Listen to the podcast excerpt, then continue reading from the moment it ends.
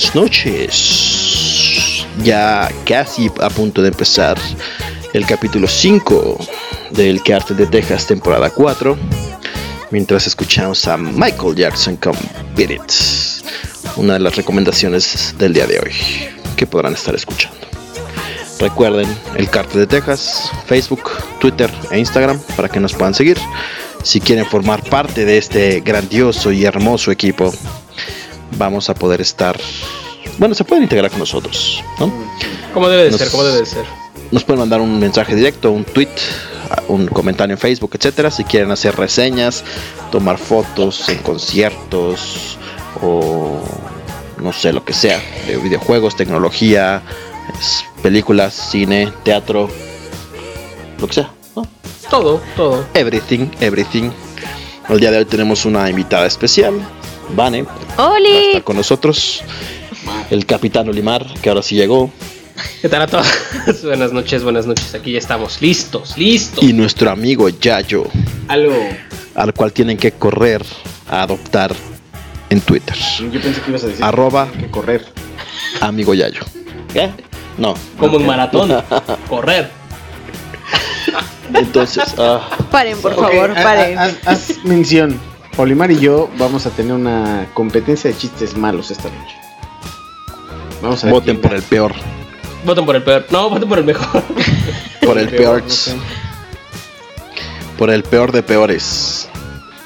Entonces, ¿qué vamos a tener el día de hoy? Vamos a tener clásicos en el cártel. Ahora abrimos el espectro. El espectro son el clásicos. Exacto. Son clásicos en general, tanto antes de 1989 como hasta el 2007, que es el umbral de clásicos para este año. Ok, ok. Vamos con hashtag clásicos en el cártel. Vamos a tener también hashtag así lo vivimos. Va a ser una sola sección dividida en dos bloques, donde estaremos hablando de Halloween, Día de Muertos, un poquito de introducción, historia, etcétera, y también todas las anécdotas o todo lo que rodea a estos festejos o a estas celebraciones, ¿no? Hablando de música, de festejos, tradiciones, todo, películas, libros, lo que sea, vivencias, todo, historias, leyendas, UAI, bueno, lo que sea, whatever, whatever. Y ahorita, mientras suena la introducción y también la primera rolita que traemos para ustedes, estaremos haciendo un Facebook Live para poder tener una pequeña convivencia con ustedes hoy que se celebra el Día de Muertos aquí en México y que puedan brindar con nosotros y celebrar a todos los difuntos. Entonces, si todavía no nos siguen en Facebook, búsquenos como el Cártel de Texas, corran para allá, Allí vamos a estar en Facebook Live, en lo que suena la introducción y la primera rolita para este capítulo. Amigo Yayo.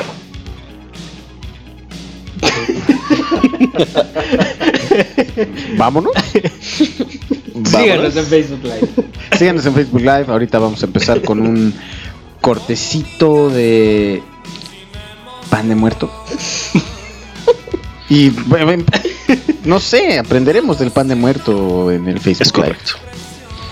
Entonces, vámonos con el inicio de este episodio número 5 del Cartel de Texas y comenzamos. Ciudad de México. En un recóndito lugar y en un mágico momento, el Cártel de Texas llenará tus oídos y hará vibrar todos tus sentidos. Estaremos juntos con la noche, con un par de chelas como compañeras, cigarrillos y mucho de qué hablar. De música, de la vida, de tecnología, de todo y de nada. Justo lo que te interesa. Rompiendo con la monotonía sensorial y cautivándote en donde quiera que te encuentres. Capitán Onuma. Yayo y Peter Ramones somos el Cártel de Texas.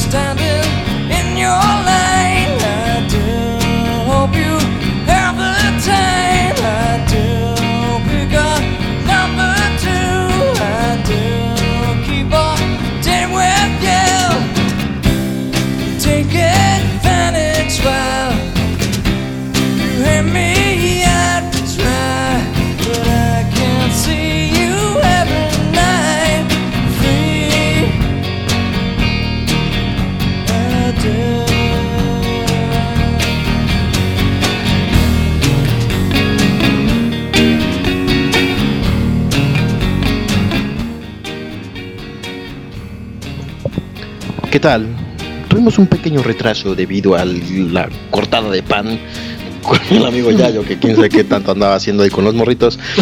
Pero bueno, entonces, los que no saben de qué estamos hablando, pueden ir directamente a la página de Facebook y repetir el Facebook Live que tuvimos hace unos minutos. Bienvenidos al episodio 5 del Cartel de Texas. El día de hoy, como bien lo explicamos hace un rato, estaremos hablando de Halloween, el Día de Muertos, y en esta es versión en específico, versión más bien en esta sección en específico, estaremos hablando de los clásicos en el cártel. Una sección que ya se está volviendo pues recurrente, pero el día de hoy es específica de Halloween, Día de Muertos, celebrando a los pequeños difuntos. Entonces son clásicos de a lo mejor no todos los miembros del grupo están muertos, pero sí los frontmans o los líderes, los vocalistas de estas bandas. Entonces vamos a empezar con Nirvana, como estamos escuchando, con el disco Unplugged. Y este es traído a ustedes por el capitán Olimar. Pues bueno, eh, yo les traigo el tema de, o bueno, el, disco de, de Nirvana. No sé si a ustedes les gustó o les lo, han escuchado mm. Pues bueno, les comento un poquito. Eh, este, este álbum como tal eh, se editó eh, en 1994, en noviembre, meses después, aproximadamente 6-7, de que murió Kurt Cobain. Vale, entonces este se grabó, eh, bueno, fue su, su unplot que hizo de, de, MTV en Nueva York. Y pues bueno, fue uno de los, de los discos o de los álbumes que tuvo más, más éxito. Eh, eh, digo, fue, fue, fue de los más vendidos y fue, eh, fue el número uno del ranking Billboard. Digo, creo que con eso te da, te da, te da mucho que decir. Y pues bueno, eh, básicamente eh, yo, yo elegí este, este disco porque primero creo que eh, uno de los estandartes o el mejor estandarte de la música grunge fue Kurt Cobain, con, con, como tal Nirvana. Y este y en general me de lo poco que, que, se alcanzó a escuchar porque era una banda muy joven, pues bueno, fue es un disco que, que, que me agradó mucho, ¿no? Mm. Entonces, eh, básicamente eh, el disco eh, cuenta con, yo que les digo, el disco dura aproximadamente 54 minutos, casi una okay. hora, en el cual pues bueno, hay canciones muy, muy conocidas, este, o de las más conocidas que han visto en videos y todo, y todo lo demás es Come As You Are, Penny Royalty, Lake of Fire, Polly, entonces parte de lo que, que buscaba o de lo que se dice mucho de este disco es que eh, la, la, última canción de, del disco, eh, la forma en que lo canta era como ya dar como una, una señal de que ya, ya él ya iba a fallecer, ¿no? Porque todo su escenario lo manejaban que era como un tema, un, un, un escenario más lúgubre, que, que, pareciera un velorio, que pareciera un funeral. Entonces él ya hace la, la semejanza de, de este, que ya daba a entender algo según según esos mitos urbanos, ¿no? Son, son esas teorías como de que Ringo, no, perdón, de Paul McCartney ya no es Paul McCartney, ¿no? Exacto, que es, está muerto. Es como, ya, sí, si, si tú ves el, el escenario de el unplug de Nirvana, sí, muchas velas, muchos tapetitos así como hindús, con unas ondas, sí, como etéreas, pero no necesariamente por eso fue como una cuestión de ya estoy anunciando algo, ¿no? Yo creo que fue una cuestión de, de, de atmósfera que, que, si ves el, el video es súper chida. O sea, para hacer una banda de grunge como siempre manejando la música o las letras de me vale madre todo, soy como blah, ¿no? O sea, in your face todo el tiempo, se van a un... Un mood completamente, mood completamente diferente. Sí. Y la neta, eso como que te da una perspectiva muy diferente de lo que artísticamente podría haber sido Nirvana, ¿no? A lo mejor si Kurt Cobain no se hubiera muerto serían otra cosa. Entonces, a mí me gustó mucho ese disco, en particular el Unplugged, porque mm, te presenta un Nirvana muy distinto y que vuelve una de las canciones más icónicas, bueno, no, una de las canciones tal vez menos icónicas de David Bowie en una de las más icónicas de Nirvana yo creo que el 90% de, los, de la gente conoce eh, The Man Who Sold the World por Nirvana y no por David Bowie. Y es por ese disco, y es por un, un cover que... Sí, hasta eso es son imperfecto. Que son reconocidos por el que está covereando más que el artista. Claro, exactamente. ¿no? Pero, pero además, el, el, yo creo que el gran mérito de ese cover es que hasta es tan imperfecto que es perfecto. O sea, uh -huh. hasta los errores de, de solos que hace Kurt Cobain, la gente los sigue haciendo en sus covers. Sí. O sea, hasta, hasta buscas hacer el errorcito de esa rola para que suene igual.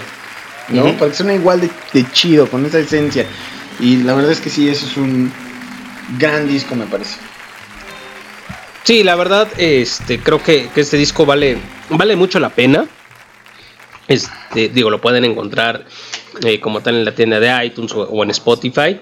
Y la, la, verdad vale, vale mucho la pena. Y todas las canciones, como, como bien lo decía eh, el amigo Yayo, eh, puedes. Este, todos estos covers son más reconocidos por este disco tal cual que por lo que en su momento eh, los autores originales pues la, la, la, la, tuvieron. Y es lo que buscas imitar. O sea, buscas claro. imitar la canción de Nirvana, no el cover de Nirvana, no porque tú la, la, lo ves como la canción de Nirvana y no como tal su cover. Exacto.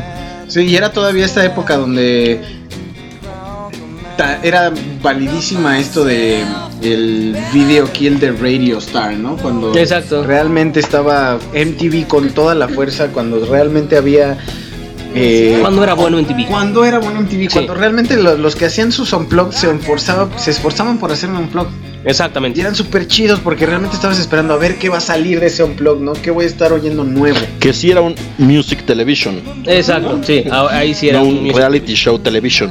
Correcto. Sí, no, ahora ves Acapulco Shore o cosas así, ¿no? ¿Cómo sabes? Pues, cultura general. Mm, eh. Bueno, si hubieran estado aquí hace rato, hubieran visto el Millennials contra Centennial, Centennials y nos dimos con todo. Pero en videojuegos. Y realmente los, los Millennials nos ganaron ¿No es cierto? Ah, es cierto, tú ganaste Centennials Forever. Fue un juego y un juego. En uno ganamos Millennials, en otro Centennials. Nada, pero también te metes acá con la clase baja, pues está cañón. Bueno, en fin, pero sí, chido. Digo, la pregunta es cómo sabes, pues es cultura general. Sí. Yo no conozco Acapulco Shore. ¿Ah? Pero sí conoces Nirvana Unplugged. Sí, claro. Ahí está. Ahí está. Hay esperanza para para la humanidad todavía. Y de hecho vamos a estar escuchando hoy las dos versiones. Primero va a sonar la de David Bowie en un ratito. Y después nos vamos a ir con la de Nirvana al cerrar el podcast. Para que nos digan cuál les gustó más. ¿No? ¿O cuál les gusta cuál más? les gusta más, a final de cuentas, o si ambas son de, de su agrado, obviamente con un, con un mood muy diferente, ¿no? Eso es correcto. No sé si en estos clásicos vamos a dar calificación o algo. No, Creo que no, creo que un clásico es un clásico porque ya se Exacto. ganó. Pero, bueno, pero no forzosamente. ¿no? son recomendaciones. Son- ok, lo dejamos como recomendación. Ok, vale. Está raro que tú, siendo el que está recomendando el disco, te lo recomiendo, No, pero le doy no- seis. No me gusta. No, porque qué tal si le pongo un 9.5, para mí no está en la perfección el 10, no Eh, sé. Pero sigue siendo un 9.5 ya es muy alto. es muy alto. Exacto. No es Franco Escamilla. Son buenas recomendaciones. En fin, nos seguimos con otro disco de un artista que falleció recientemente. David Bowie. Y ese le, corresponde al amigo Yayo. Sí, porque David Bowie, y justamente hablando de este tema de los covers y demás, y de gente que pues ya se nos fue, creo que David Bowie es uno de estos artistas que marcaron una gran diferencia, no nada más en el tema musical, sino lo que es ser un performer, sería la palabra.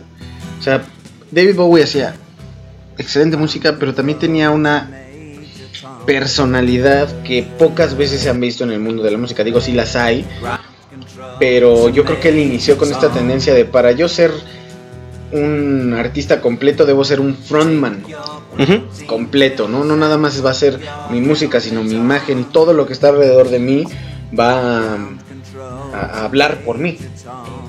Y bueno, eh, el disco que vamos a hablar normalmente no es de mi predilección hablar de compilaciones o best ofs, pero creo que para conocer a David Bowie, para los que no lo conocen, eh, es buena idea iniciar con un disco de éxitos. Y entonces el disco que vamos a recomendar es lo mejor de David Bowie, que es Best of Bowie, que se liberó en el 2002. Bueno, salió en 2002.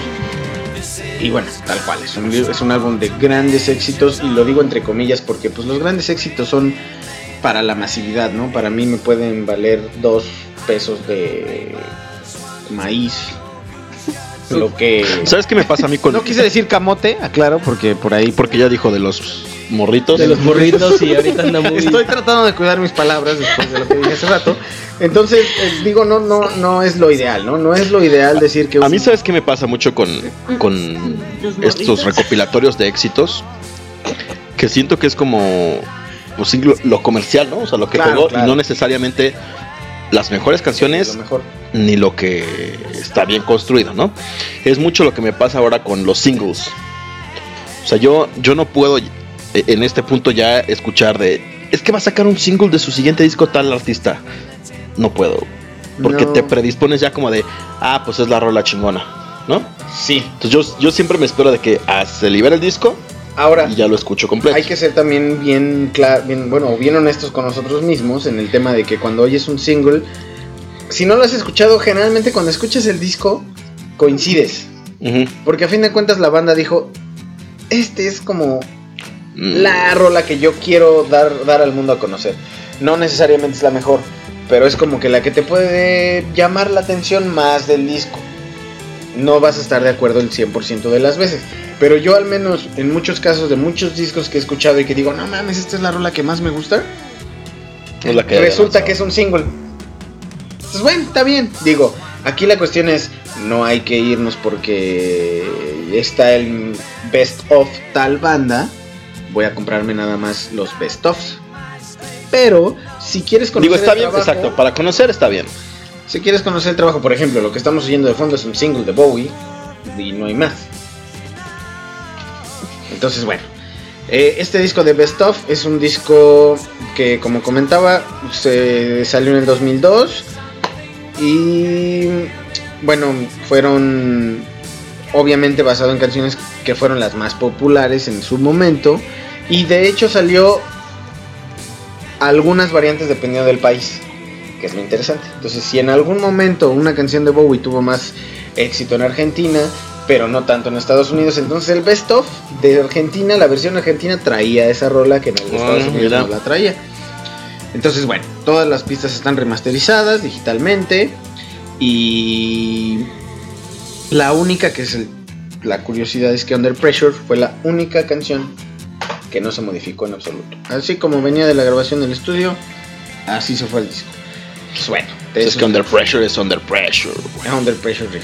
Pero bueno, yo creo que Under Pressure la conocen más por Queen Queen. Que por David Bowie, que son las o, por, o, o por Vanilla Ice. por Vanilla Ice. Es correcto, qué bueno. ¿A quién no le gusta Vanilla Ice?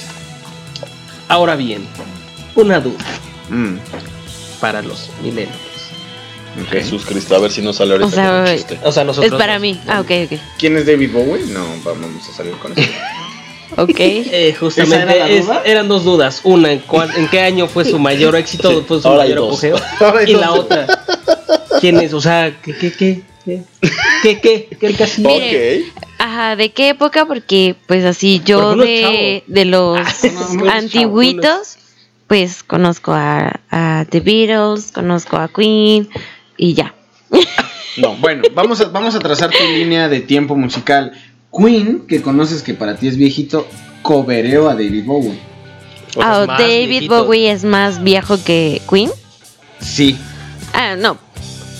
No, no, no, hay forma. más viejo que los Beatles. De hecho, no es más viejo que los Beatles. Probablemente podría ser contemporáneo de los Beatles. Pero eh, David Bowie tiene su boom en el momento donde la psicodelia eh, americana gringa está más en su apogeo. Entonces, no sé si ubicas a Andy ¿Como en los Warhol, 70s? Por ejemplo, Andy Warhol, claro. Andy Warhol, el El pintor. pintor, sí. No. Ok, es un pintor que, El de la, el de la latita Campbell's. que, que populariza el pop art. Por ejemplo. Ok. Entonces, el pop art era como una onda así muy aquí cualquier Colores, cosa, ¿no? colores, Yo colores. pinto una, una pantalla, pinto una tele, pinto una lata y eso es como el reflejo de la sociedad del día de hoy, ¿no? Entonces David Bowie eh, inicia como una mm, cultura pop muy en ese sentido. Entonces es una onda de la música te va a hablar de algo muy profundo, pero también vas a estar atacado por una onda audiovisual también muy fuerte. Entonces David Bowie le llamaban el- hasta el camaleón, ¿no? Porque cada vez que salía al escenario, cada vez que se presentaba en algún lado era otra persona. Entonces se maquillaba, salía con... Haz de cuenta Marilyn Manson, pero en fresco. No, güey. Digo, estoy No, no tratando de... Estoy tratando de permear con... Ubicas a Marilyn Manson. Sí. Haz de cuenta, Lady Gaga. Ok, Lady Gaga. Lady Gaga, pero no, O sea, pero en hombre. Ok. Lady Gaga, pero nombre. Ok. O Katy Perry, que también sale como disfrazada dependiendo del disco y de todo eso. Eh, estamos hablando un- Ah. exclusivamente Ah.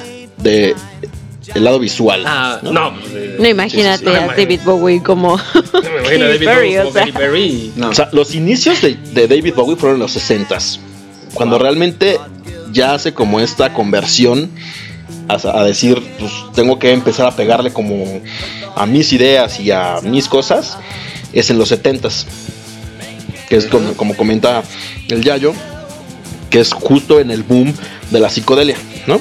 De los Doors, de Pink Floyd, de todos Ah, ellos. justo eh, iba a preguntar algo así como de que si no era más o, O sea, es menos como la dentro de ese umbral, The Doors. digamos. O sea, los Beatles, por ejemplo, son de los, de los 60s, Ajá, son al igual que 60. los Rolling Stones. Ujú. Estos ya son más pegaditos a los 70s. Pero, pero digamos que de todos los que, o sea, de todos los que se han dicho, creo que al único que no conozco es a él. Mm.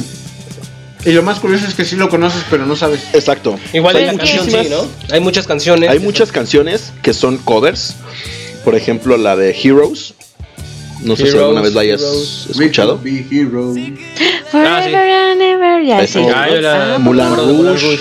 En el de Perkin Flower. Una película con ubico de Moulin Rouge. Watson. Bueno, Under Pressure de Queen. Under ¿Cuál es Pressure. esa? Es que- Under Pressure. Tan tan Tan, tan tan, tan. tararán, tan. Ah, esa. Tan tan tan tararán, tan. Ah, ya. El- Ah, ya, ok. Es. Bowie. Ah, ¿en serio? Es el ritmo de Under Pressure, nada más con otra. Ah, sí conocemos entonces, nada Ah, más que con entonces, ah, otros. oh, vaya. Exacto, vivían en la ignorancia. Sí, cierto. Pero entonces, ese es David Bowie. A los que no lo han escuchado, acérquense. Tampoco es música tan digerible. Sí, es complicada. Es un poco alternativa, pero es bastante buena. Muy. Y la verdad es que sí vale la pena. Sobre todo para el que quiere como medio entender qué ha pasado en la historia musical de los 60 para acá. Aviéntate David Bowie, porque además pasó del camaleón este que se disfrazaba a todos lados a un señor que cantaba y que hacía música seria y que evolucionó en todos los sentidos, ¿no? Del no estoy aquí al véanme al ya Y realmente creaba personajes para sus discos. tanto que hizo una película. Y una de las películas que, ¿cómo se llama? La de Mente Brillante, la... Mente brillante. No, no, la actriz de Mente Brillante, la de también Requiem por un sueño.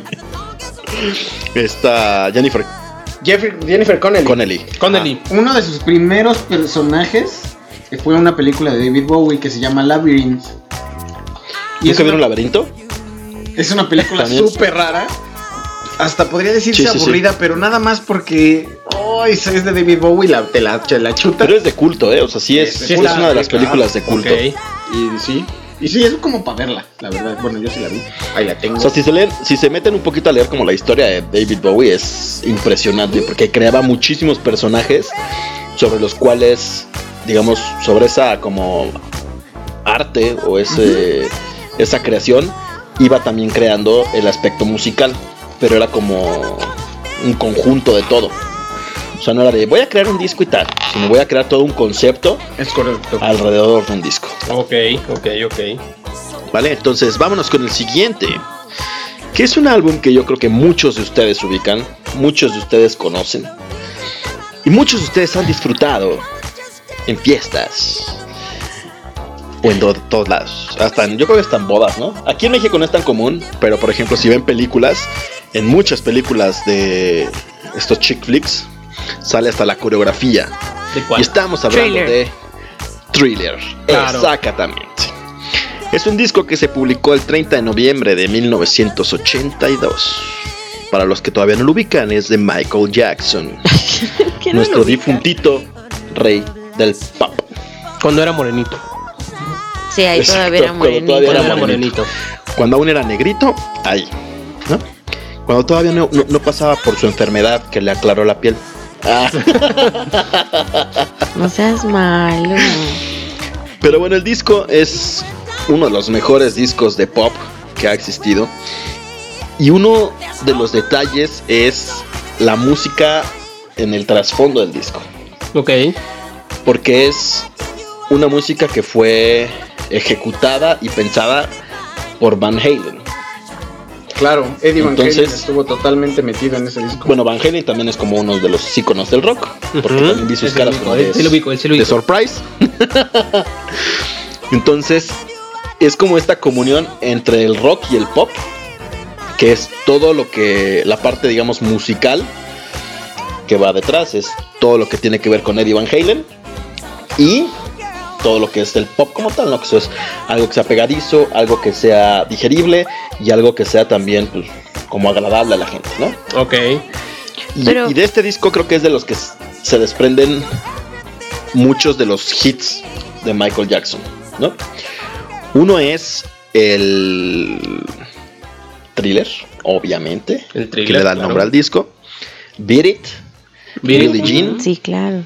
PYT, Pretty Young Thing. Ok. Oh, esa rola es muy buena.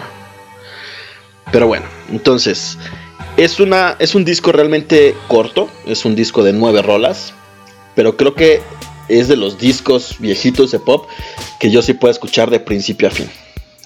Porque además como que empieza como un poquito el- no tan el punch punch de Te va llevando, ¿no? Thriller, pero entonces te va llevando, te va envolviendo y de repente justo en el centro, ¡pum! Los tres hitazos, ¿no? Y viene Thriller, Beat y Billie Jean. Entonces es muy bueno.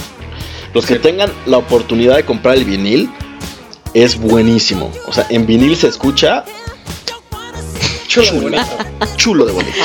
Chulo de bonito. Digo, pa- parte de, de esta historia también es justo que él había compuesto esta, estas canciones, bueno, esta canción en específico, trailer, eh, para una película de terror y que lo mandaron al carajo y después, boom, in your face. Como a todos los grandes genios, ¿no? Claro, como Generalmente todos los grandes siempre- memes.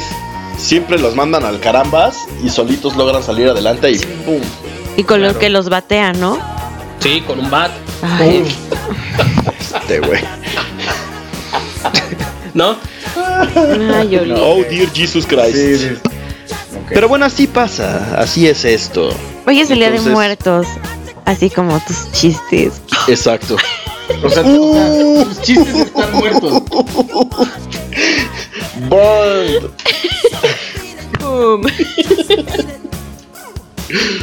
Fue la última emisión de Vane. Gracias, Gracias por acompañarnos. Despídanse de ella. Entonces sí no, es. pero la verdad es que sí es un, es un gran Es un disco y sobre todo el tema de la de la, de la colaboración con, con Van Halen fue uno de esos grandes aciertos donde mezclas el rap, el rap, ¿eh? El rap. Mezclas el rap. No, mezclas el, mezclas el pop con el pop. y hay pop por dos. Es pop al doble con rock. Ok. E inclusive hasta un R&B, ¿no? O sea, como también tiene elementos de rhythm and blues. Es correcto. Bastante agradable. A mí es uno de los discos que me encanta, ¿no? Y siempre que escucho Beat It o Billie Jean o Thriller es así como de... Uh, groovy. Sí. Ciertamente. Y- Echacatamente. Sí, no, en serio, el tema de la. Bueno, ya medio quitándome este tema de la cabeza, el pop con el rock. Creo que este es uno de los grandes discos que mezclan esos dos géneros. Como que lo sabe hacer perfectamente Mr. Michael Jackson, rey del pop. Donde mete estos solitos que estamos oyendo ahorita, los que no, no nos están oyendo en vivo, se están perdiendo estos grandes solos de, de Eddie Van Halen. Exacto. Pueden ir, los que están en Facebook Live, pueden ir a MixLR. Está en la página de El Cártel de Texas. Ahí está el link para que se metan al podcast y puedan estar escuchando y participando también con nosotros en vivo. Exactamente. Exacto, exacto, exacto. Y hasta ahí llegamos. Con el live. Con el live. Con el like. Pero sí es uno de los grandes discos de la historia. Lamentable que pues, haya girado alrededor de este personaje tan polémico como fue Michael. Y de todo se relaciona en lo de los, los, los, los niños, ¿no? Empezó en un día de muertos, o sea, De los morritos. de los morritos. Ajá. Qué ¿Qué te puedo decir? ¿Qué, te, puedo decir? caballero? No, pero muy, Es muy buen disco, muy buen disco. Sí, la verdad es que Y que sigues, o sea, sigues escuchando un thriller, un Billie Jean. O sea, son, son canciones que, que siempre van a estar, ¿no? Al final Nunca. Y la coreografía de thriller. Uh, espectacular. bailadas Sí. en Yo hoy- películas. En películas. Hoy vi un, un video en Facebook donde en Costco, bueno, obviamente en Estados Unidos, bailaron thriller. Oh. Los sí, porque aquí sería como el payaso de rodeo, Ah. caballo Exacto. dorado. Exacto. Bueno, pues. Sí, no, pues lo, lo hemos visto. Digamos thriller. que es, es como similar, ¿no? O sea, en México es como muy. Es la costumbre, o en muchas. Ahorita ya casi no. Pero en muchas bodas, el payaso de rodeo y el caballo. El, ¿Cómo se llama? El caballo dorado y el payaso de rodeo. de. Eh, Caballo Payaso de rodeo es la dorado. rápida, No rompas ¿no? más mi- Pobre no corazón. rompas más, exacto. No rompas Pero- más, mi pobre. Caballo dorado. Hagan de Caballo dorado que, es el que thriller así es para los gringos. O sea, ellos en todas las bodas lo ponen y se ponen acá con la coreografía y toda la onda. Entonces, vámonos con el siguiente disco, que es la aportación hispana, que es... Escuchen. Ok. Ok. Para los que todavía no lo reconocen, Cerati. Cerati, exactamente. El buen Cerati, que cuando estaba solo a mí no me encantaba, pero con Soda Stereo, uff. Y estamos hablando- fan, ¿eh? ¿De Soda Stereo? ¿No? Bueno. Entonces guarda su silencio, lado. traga pan de muerto. Toma tu chocolate. Entonces, estábamos hablando de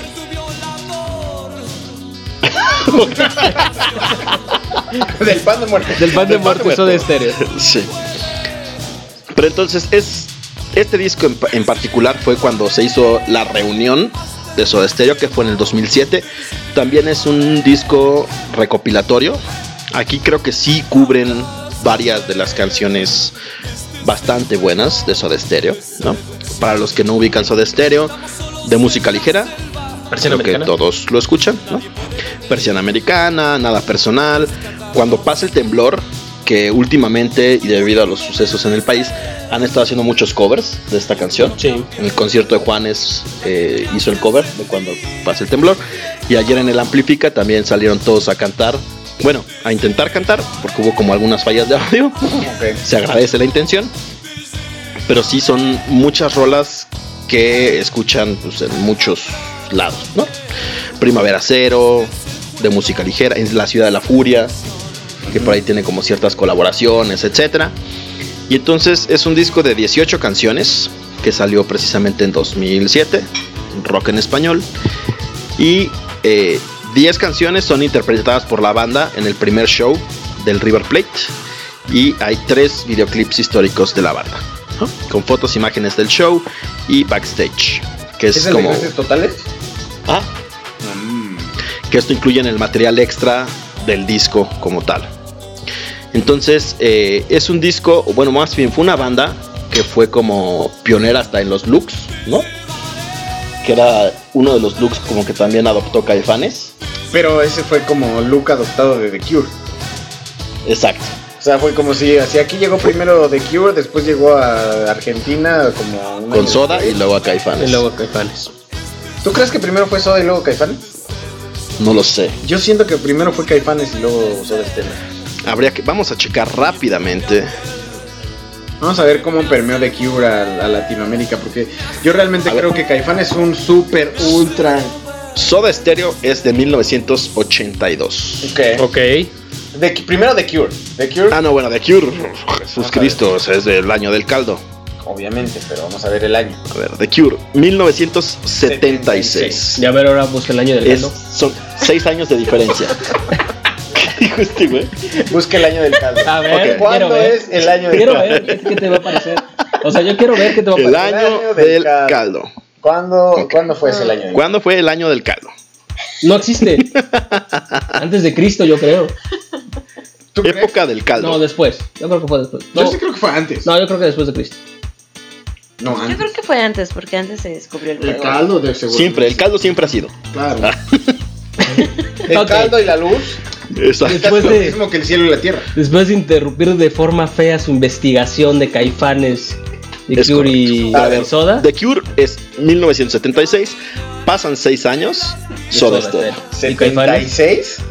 De Cure. Pasan seis años. 1982. Soda Stereo. Ajá, y Caifanes. Y después 1987. Entonces Caifanes. Caifanes, Caifanes. definitivamente ripeo de. Bueno, primero primero Soda Soda Stereo.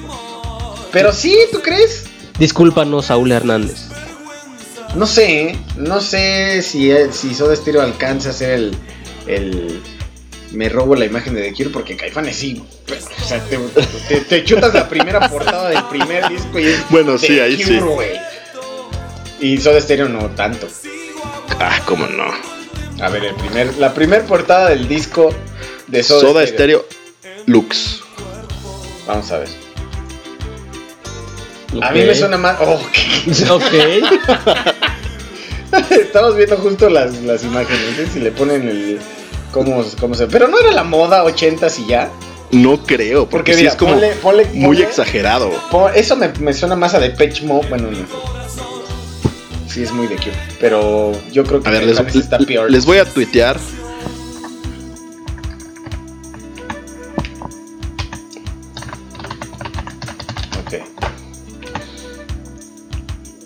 Para que puedan ahí checar el estilacho en Peter Punk 28 en Twitter. Vamos a tuitearles el look de los Soda Stereo. Ok. Ahí Contra está. el de Caifanes. Y ahora, Caifanes. Caifanes lo que es. Es como para. Mira, es que esa greña. Es greña No, es lo mismo. No es lo mismo. Está más estilizada la de, la de Soda Stereo que la de Caifanes. Y eso es muy de Cure. Yo digo que es lo mismo. ¿No conoces a The Cure? No. Oh, Jesús Cristo. I will always love you, ¿no? A ver. Boys Don't Cry. Boys Don't Cry. Ah, la. No, Fergie es la de Girls. Big Girls Don't Cry. Friday I'm in Love. Mm. ¿No? ¿Neta? ¿De ¿De verdad? Ah, eso sí, sí me suena eso. The Cure. ah, esa tonadita sí. Y la segunda foto es los looks de Caifanes. Es que tú eres época Maluma, J Balvin. Tampoco estoy tan mal, eh. Qué triste. Estoy en jeans y. claro. Baby. Fey. Y por último, va el look original. El original. Yo creo que gana De The Cure. el de, el de Caifanes contra el de Soda Stereo. Ve, está idéntico. O sea, ese está, ese está No, man, más está igual. más- pero mira la greña, mira la greña de Caifanes, cómo está más alborotada contra la greña de The Cure. Es el único, güey. Vea para arriba. Es el mismo. Ahí está, mira. Yo creo que el, el pirañeo. ¿Quién sabe? El pirañeo claro. Pueden votar. Es de Caifanes. Pueden votar ahí en el cartel para que puedan.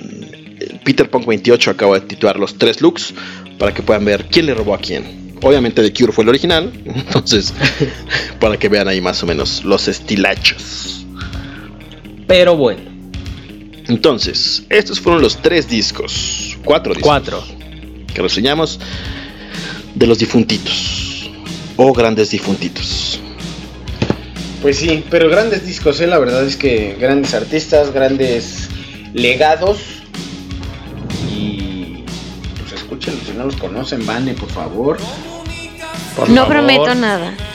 Por favor, Mira, lo más interesante es que seguro ya las escuchaste, nada más es cuestión de que... Sí, es eso. de Es que papes. sí ¿De escucho mucha música, pero no sé quién lo toca.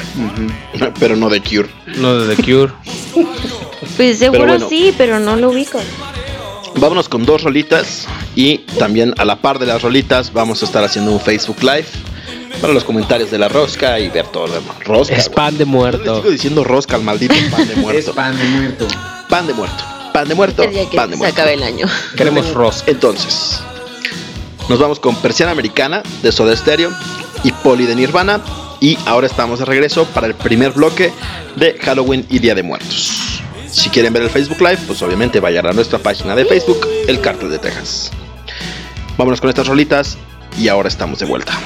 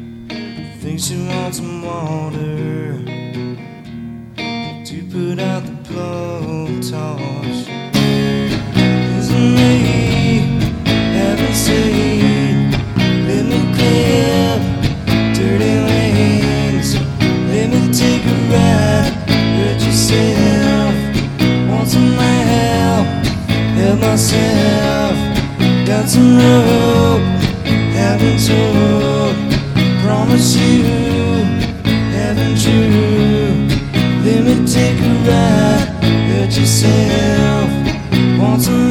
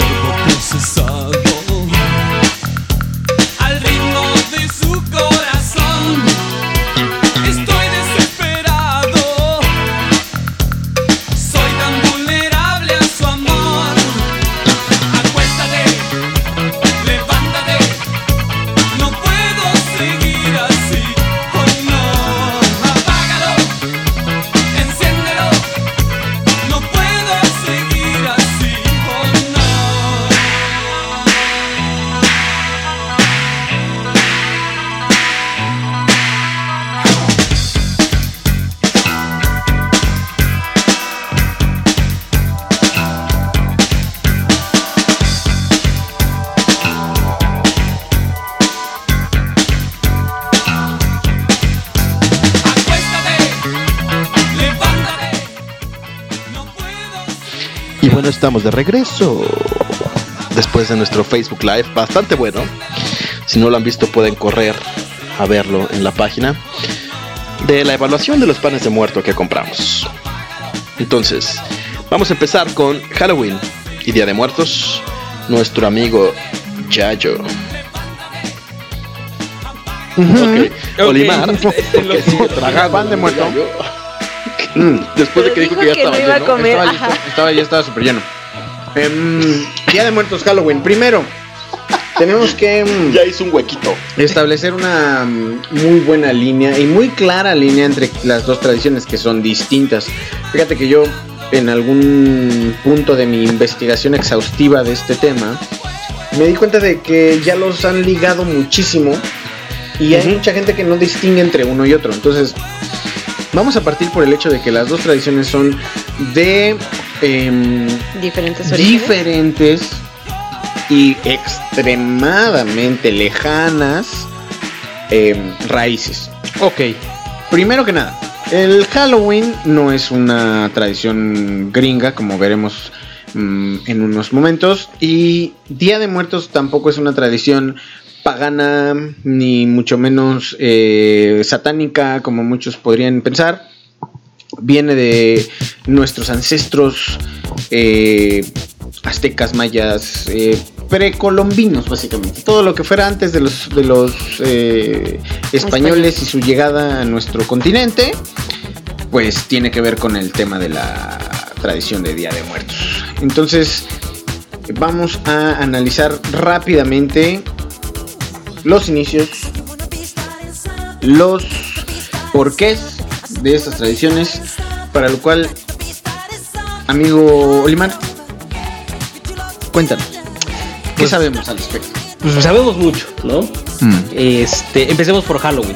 Digamos, veamos, veamos. Como, como, como, como bien comentabas, Halloween no es una tradición gringa, como muchos, muchos piensan.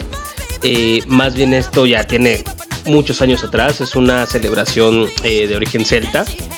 Y la, la idea como tal de, eh, de esto es, eh, es una celebridad hecha a su, a- como una deidad que ellos lo, lo- lo llaman como Sa- Sama- Samaín o Samaín. Samaín. Samaín, eh, que como tal es como el cambio de, de las estaciones también para ellos. Eh, eh, como tal lo que hacen, celebraban todo lo que eran lo de las cosechas, la llegada del otoño, etcétera. Esa era principalmente su celebración de, eh, de- del Halloween como tal, ¿no? Y ellos como tal lo que hacían o eh, lo que buscaban con el tema de los disfraces, si bien ahorita lo adoptamos mucho como que los niños se tienen que disfrazar, etcétera, pues bueno, ellos lo que hacían o el por qué disfrazarse eh, de, de muertos era para lo mismo, para tratar de eh, confundir a, a los muertos y hacerse pasar por ellos. Entonces, el tema del, de, de ahí también viene el tema del, del- del dulce o trato, donde los muertos pedían como tal una ofrenda para no llevárselos o para no hacerles alguna maldad. Y Ujú. ahorita como eh, la, la parte gringa como que lo, lo, lo adoptó de esa forma de que los niños piden dulce o trato y este tienes que darle sus dulces o pues bien te pueden Trick or treat. o bien te pueden este que, aventar huevos o cosas así, ¿no? Ok. O llenarte la casa con papel, Papel. de baño. Exacto, la, la- la travesura como tal, ¿no? Entonces, eh, de, de eso se trata como tal, de ahí viene el origen de, de- del, del Que, más que trato, creo que era dulce o, O travesura. ¿no? Travesura. Travesura, claro. travesura. Tal cual. Sí, porque no había ningún trato. Sí, sí, sí. Entonces, básicamente, eh, así es como, co- como inició esta celebración de, Halloween. Eh, anteriormente, o más bien, no se llamaba como tal Halloween. Eh, eh, está, en sí estaba nombrado como All Hallows Eve. Y poco a poco lo fueron cambiando la, la forma de, pronunciarlo simplemente a, Halloween o Noche de. Es correcto. De hecho, ahí digo lo tétrico de este asunto que podría considerarse como tal era el tema de que no nada más, según se lee por ahí, existían los eh, disfraces y demás para ahuyentar a los malos espíritus, sino también sacrificios. Se dice que además de estos disfraces y estas fogatas y estos bailes y estas fiestas que se hacían, también se llevaban a cabo sacrificios humanos. Al grado de que cuando los rom- romanos llegaron a estas eh, comunidades celtas, pues vieron las atrocidades cometidas en este tipo de celebraciones y se terminaron por prohibir, ¿no? Entonces, algunas partes. Brujas. Es correcto, es correcto, el tema de las brujas y demás. Entonces, es, pues, como dijera aquella banda española, El Mago de Oz, una fiesta pagana. Literalmente. Muy interesante, digo, a fin de cuentas, creo que el tema de las creencias siempre va a cambiar. Y como en algún momento nosotros también eh, seguimos este tema de, las, de los sacrificios humanos y el sacar corazones latientes de nuestros adversarios, pues en ese momento también los celtas tenían sus tradiciones. Y a mí lo que se me hace muy curioso es como muchos eh, expertos de las materias religiosas a veces satanizan tanto este tipo de, prácticas, ¿no? Entonces, el Halloween, porque en algún momento tuvo una mm, eh, raíz eh, mórbida, tétrica, rara, ya es satánico, ¿no? No sabemos. Muy probablemente todo era con la mejor intención del mundo y pues ellos pensaban que matar gente era bueno, ¿no? no sé. Pero, mm, pues sí, interesante. Interesante este tema del Halloween y para empezar, no es gringo, ¿no? Viene de otro lado Exacto. y fue adoptado por los gringos, como en este caso nosotros lo estamos adoptando también y lo disfrutamos igual, ¿no? Sí, y, y- y digo, si, si bien se ha confundido mucho o, o- o ya se nombra mucho Halloween como Día de Muertos, o sea, se- se- lo, lo asemejan, eh, yo creo que donde más ha- se ha tenido eh, arraigado es, eh, yo creo que como en, en ciertas ciudades, ¿no? O sea, lo ves en, en una ciudad de México, en un Monterrey, que, eh, que, que adoptan mucho más el tema de Halloween. Y vas a otros estados y ellos sí están muy, muy este, firmes con el tema de, de sus tradiciones de Día de Muertos. ¿no? Bueno, Monterrey siempre ha sido más gringo, es que ya está muy casi pegado, casi que gaba, o sea, que mexicano. Exactamente. Entonces, De hecho, ellos dicen que, es, que las, bueno, muchos, yo he escuchado comentarios, ya me podrán corregir y mentar la madre si no es cierto, pero yo sí he escuchado muchos comentarios que dicen que Monterrey, o ellos ven a Monterrey como una ciudad agringada en cuanto a la construcción, en cuanto al estilo, en cuanto a todo lo que tienen ellos. ok. Y mucho tiene que ver también con pues, la adopción, porque Halloween, pues al final del día es del días, güey. Del Mm. día es algo que la adopción mayor pues, se dio en Estados Unidos. Exactamente. Y bueno, de ahí eh, lo que nosotros tenemos como tal, como tradición, es eh, el Día de Muertos. Eh, amigo Yayo, ¿tú sabes la historia del Día de Muertos? Pues mira, no me la sé como tal, así completa y Pero total. vean Coco. Ay, ay, pero, Pero- vean Coco. Pues yo te voy a decir de, de qué se trata. cuéntame, cuéntame. Y nomás te puso un cuadro. Nada más te puse para ver si se para ver si sabía, No, no. mira, el, el origen de, de- del Día de Muertos, eh, como, como tú lo comentabas, sus orígenes tienen mucho antes de la llegada de los españoles. Es ¿no? correcto. O sea, eh, y, y de qué se trata como tal el, el- el Día de Muertos? Pues bueno, es un culto, valga la redundancia, a nuestros, a nuestros muertos en donde este va muy enfocada a la mitología azteca. correcto. Ustedes me dirán, ¿y eso qué? ¿no? Mm. Pues bueno, Olimar. resulta ser, ¿Y eso qué? pues yo te voy a responder, amigo Yayo. Contéstame, por favor. ¿Ustedes conocen a la reina del Mictlán? Claro. Cliquemantejutli. No, es Mictlán, la reina, se llama Mictlán. Ah. Y viene del pueblo, de un, puebli- de un pueblito, sí, porque está chiquito, que es conocido como una tierra de héroes. No, Porque no. ahí nací yo, Mira, espera, espera. de Mitla, de Mitla, No Oaxaca. naciste ok. ahí. Sí, yo soy de ahí. No, no naciste. Pero bueno, ¿por qué les, por- ¿a qué viene esto? Mictlán o Mitla como tal es conocida como región de los muertos. Y de ahí es donde, donde nace o como tal hacen mucho énfasis la mitología azteca. Mm, el Entonces, Mictlán, claro. exactamente. Entonces, ¿qué hace esto? Que dentro de, de- de- eh, se tiene la costumbre o, o la tradición que dentro de, de- de ese pueblo eh, pasan por un largo viaje que, se, que lo hacen llamar el Camino de los Muertos y una vez que terminan toda esa trayectoria ya llegan con la reina del Mictlán y ella les da el descanso eterno. Pero la, la reina del Mictlán, si no me equivoco, se llama Micta. Mictecacihuatl. Mictese. Mictecacihuatl. Exacto. Correcto. Exacto. Exacto. La Conocida la como muerte. la Dama de la Muerte. Que, exacto, que es representada con una cabeza de calavera. Con. Va a sonar medio feo, pero con los pechos expuestos y numerosos pliegues en su abdomen que representan sus múltiples partes. Wow. O sea, ha dado a luz a muchos. Exacto. Y en algunas de sus representaciones eh, aparece con, eh, eh, con la mandíbula abierta, dando vida a un guerrero que sale de sus entrañas y a través de su cuello. Wow. Ella simboliza el principio y el fin de la vida. Entonces, el- la celebración de Día de Muertos nos, nos lleva a una celebración de eh, el mundo de los muertos como tal o de los que ya fueron hacia allá. Eh, como tal es de- del mundo de los, de, los, de los muertos como tal, es como se maneja y a, a como lo tenemos nosotros, o bueno, al menos yo de, para mí Día de Muertos es, eh, bueno, yo lo manejo primero y 2 de noviembre, eh, en sí empieza desde el 28 de octubre. Ah, El 28 de octubre es cuando se recuerdan a las personas que murieron en algún accidente. ok. El 30 de octubre a los bebés que murieron antes de ser bautizados. El 31 de octubre, niños menores de 12 años. Ah, Ay. El primero de noviembre es Día de Todos los Santos, que son todas las personas que fallecieron por causas naturales o enfermedades. Y el 2 de noviembre, o sea, el día de hoy, después de las 12 del día, según estas creencias, es cuando las almas de los difuntos se van.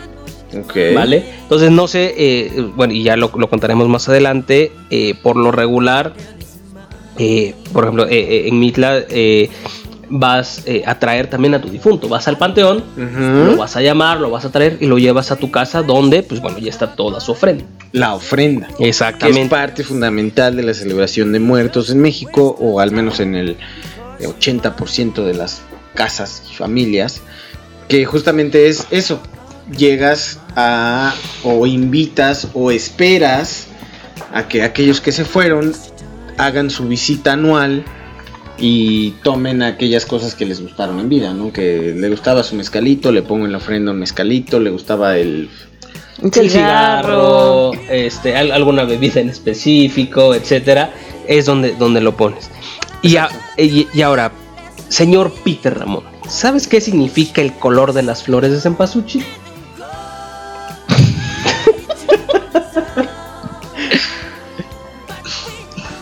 Ya, me siento como en. Como en la escuela, ¿no? Ajá, como en escuela. De, oye, Peter, ¿O ¿y estudiaste el...? Mira, yo sé para qué ponen las flores. No, ¿qué Eh, representa? estas flores... Mi A ver, ¿qué pregunta no? fue Sí exacta, ¿qué representa? Mira, yo te voy a decir lo que sé.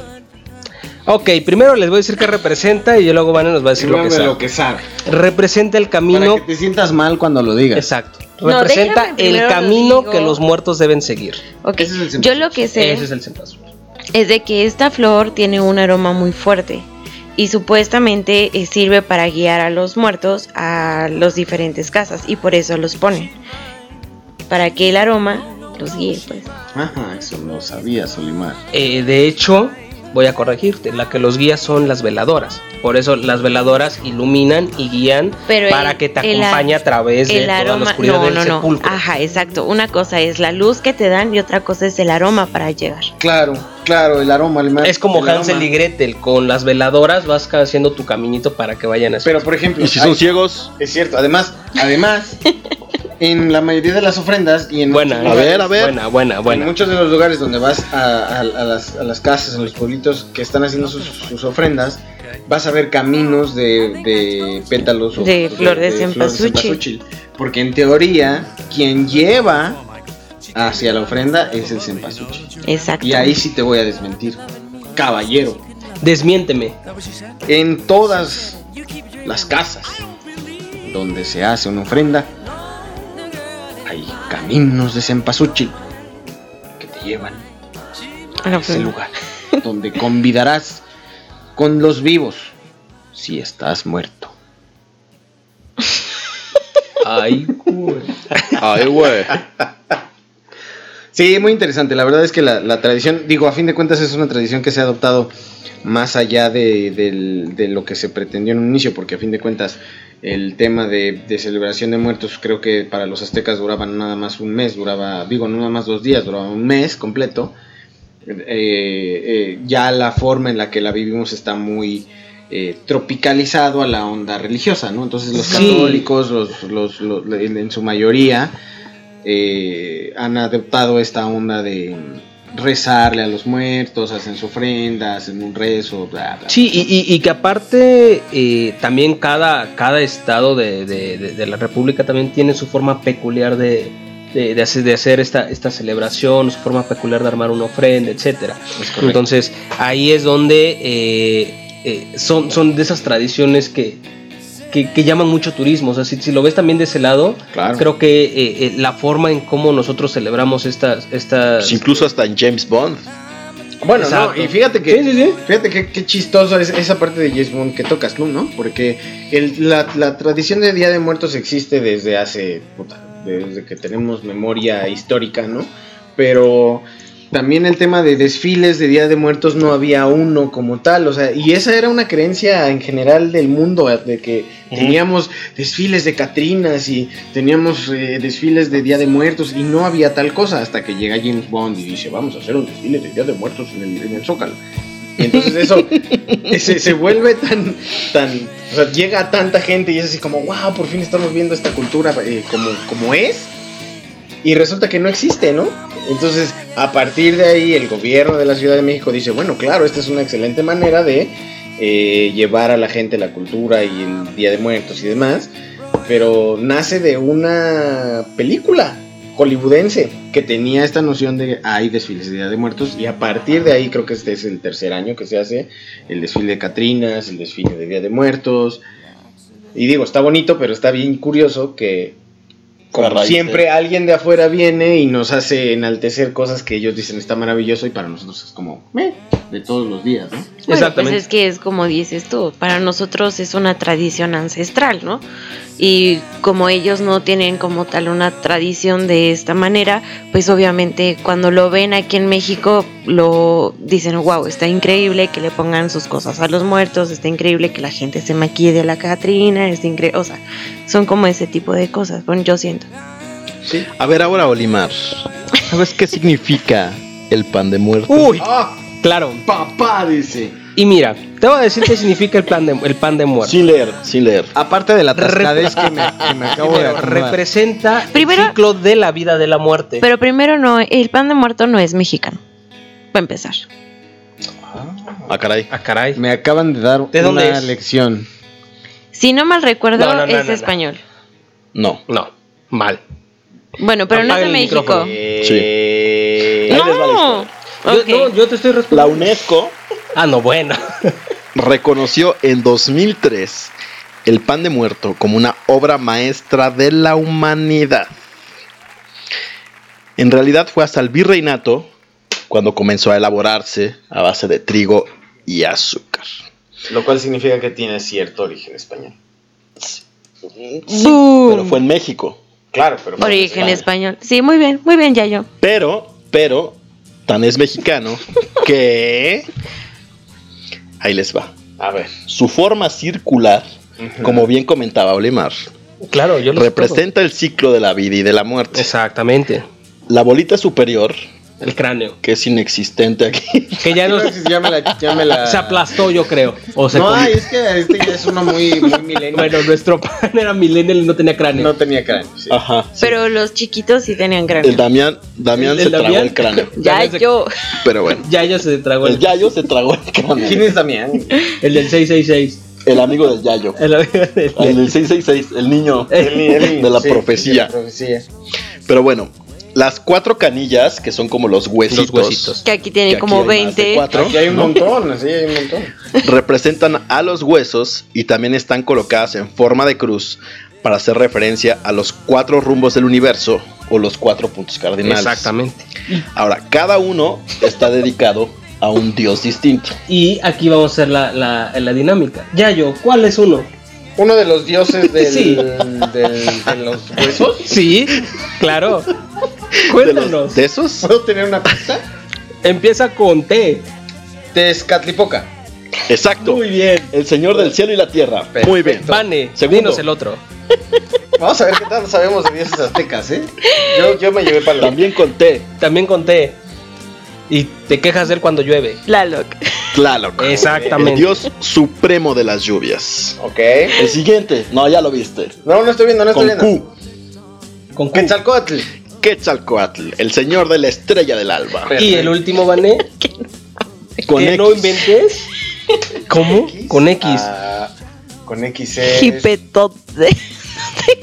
Hipetotec. Hipetotec, el Ese. dios de la primavera. Yo creo que es el más triste de los dioses porque nadie lo conoce.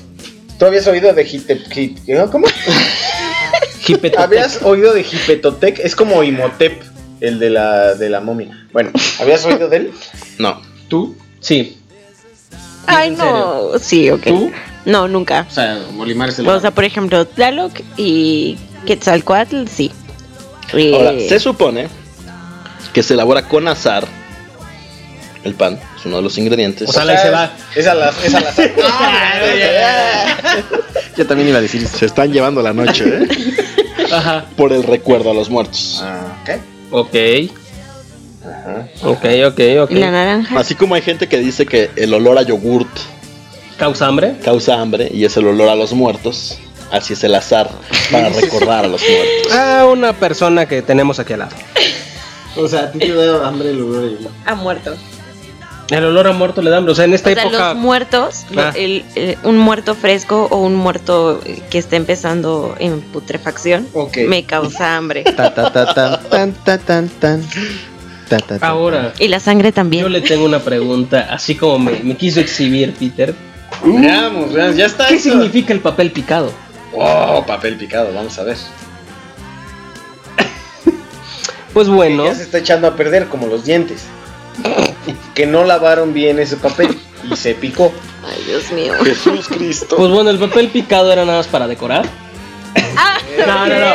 No, cada, cada color tiene, tiene un significado. Ok. ¿Vale? El naranja es de luto. Ok. ¿Ok? El morado hace referencia a la religión católica. Ok. El azul representan a los que tuvieron una muerte relacionada con el agua. ¿Ok? El rojo es de los guerreros. Ok. O mujeres que murieron en el parto. Ah, que es prácticamente lo mismo, Mm, según pobrecito. Exacto. El verde es para los jóvenes. Oh, ¿Vale? Verde, joven. El blanco es para los niños. Niños. Sí. El amarillo para los ancianos. Ok. Y el negro simboliza el inframundo. Oh. Ok, ok. Su amigo Limar se los acaba de decir. Muy bien, interesante. Entonces, cuando tengamos una guía de papel picado, hay que tener en cuenta qué colores utilizamos para saber a, ¿A quién, quién? queremos celebrar o quién queremos recordar. Exactamente. En teoría. En, en teoría, sí, digo, no es, no es forzoso. Creo que después de hacer una larga investigación me enteré de esto y no es que yo así ponga mi ofrenda. Claro, no, no. Creo que por lo regular ocupan naranja, negro y... No, digo, ahorita ya es naranja Morado. y negro, exacto. ¿No? Por lo regular. Pero es justamente esta mezcla, ¿no? Y De morado también. Halloween, Día de Muertos. Entonces, los colores del Halloween en general son. eh, Morado, naranja y negro. naranja y negro. Exacto. Y es ya lo que vemos de papel picado, ya es muy raro. Ahora, ¿cuántas veces has hecho un papel picado, Peter? Una. ¿Una? ¿Hacerlo? Sí, en primaria. Yo creo que igual una, nada más. Yo Y mal hecho varias veces. Sí, también salió horrible. Sí, o sea, fui a comprar uno. Sí, no. Literal. Sí, sí, Digo, sí. porque, o sea, una cosa es los papeles picados que ya venden con un diseño ya muy. Ya en muy calavera, o que feliz día de O el papel picado que uno puede hacer en casa. Sí, no. ¿Alguna vez, Vane, has hecho un papel picado? ¿Tienes idea cómo hacerlo? Pues cortando, ¿no? Pero Pero ¿cómo lo cortas? pues Picándolo. depende, pues depende de qué es lo que quieres que se vea. Mm. Sí. Claramente. Con dobleces. Exactamente. Para Ah, hacer bueno, un papel sí, picado pues. tradicional lo que tienes que hacer es doblar, bueno, tienes una hoja de papel, la doblas en 5 o 6 dobleces, 6 mitades pues, y empiezas a cortar. Y una vez que desdoblas tu papel picado, está listo. Y queda muy bonito. No es cierto, ya yo. ¿Es en serio? ¿Es en serio? A ver, tráiganle una hoja. Una trae una servilleta ahorita en el Facebook Live vamos a hacer un Ah. en una, una noche con Yayo. vamos a hacer Sí, sí. un papel picado. Ya pasó a hacer cositas este güey. Sí, y, y digo, tienen va- varios elementos representativos una ofrenda, como el tema del incienso, El es- agua. el agua, bueno, como tal, las La sal, velas, eh, el el, petate. No sé si conocen lo que es un petate. Lo conozco. Peter, ¿conoces qué es un petate? Cuando ya te petateaste. Pero ¿por qué te petateas? He ahí la Mira, por ejemplo- ¿de dónde viene esa frase? En el pueblo de donde No, no. es la familia de Oli, porque Olimar no, no nació ahí, Ok. eh, tienen unas tradiciones, la verdad, muy bonitas para cuando una persona fallece. Y tiene como todo un ritual. O sea, no, bueno, no sé si es como tal un ritual, pero por ejemplo, a las personas se les ponen cacao Sí, en, en donde están, les ponen cacao, les ponen unas sandalias de cartón, sí.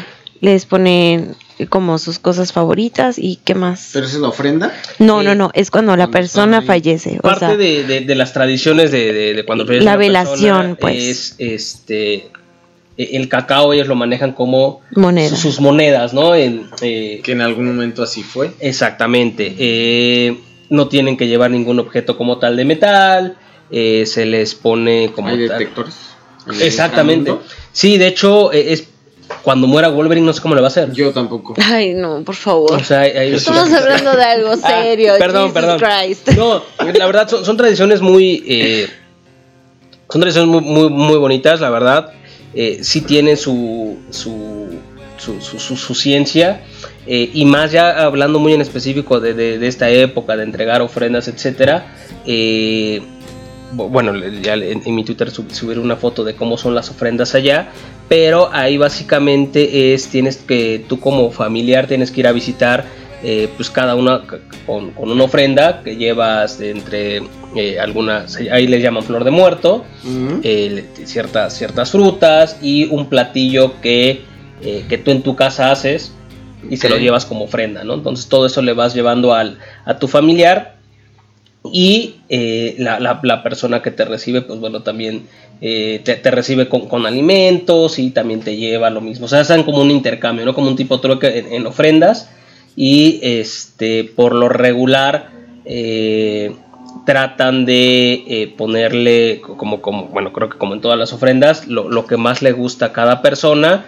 Y sobre todo, este, lo, lo- lo bonito de ahí es cuando, pues bueno, desde el panteón, cómo vas a llamar con, eh, con incienso, eh, con copal, etcétera, a, a tu difunto para que vaya a tu casa este, a, a pasar todo ese día, ¿no? Ok, ok.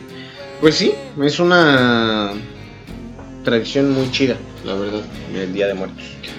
Ok, perfecto. Entonces, vamos a hacer una pausa para seguir con el segundo bloque después de estas dos rolitas. Y nos vamos a ir con The Man Who Saw the, World, la original David Bowie.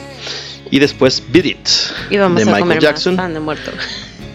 Y regresamos, exacto. Vamos a seguir tragando. Bueno, ya yo voy a seguir tragando. y ahora regresamos con el segundo bloque de Día de Muertos. Y ya más como cultura general. Cultura pop. Y todos los elementos acordes a. Correcta. Vámonos con estas dos rolitas y ahora estamos de regreso.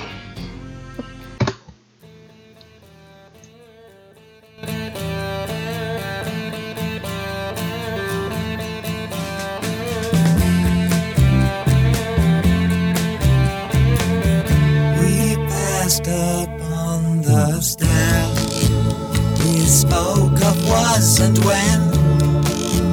Although I wasn't there, he said I was his friend, which came as some surprise.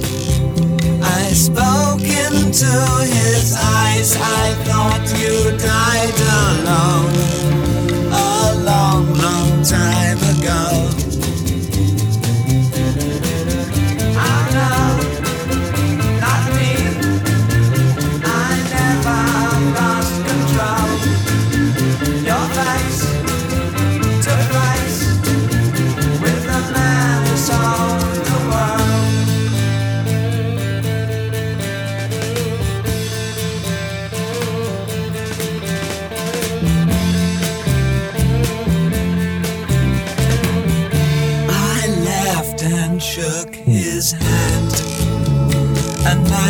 Way back home. I searched for form and land. For years and years I roamed. I gazed a gazeless stare at all the millions here. We must have died alone a long, long time ago.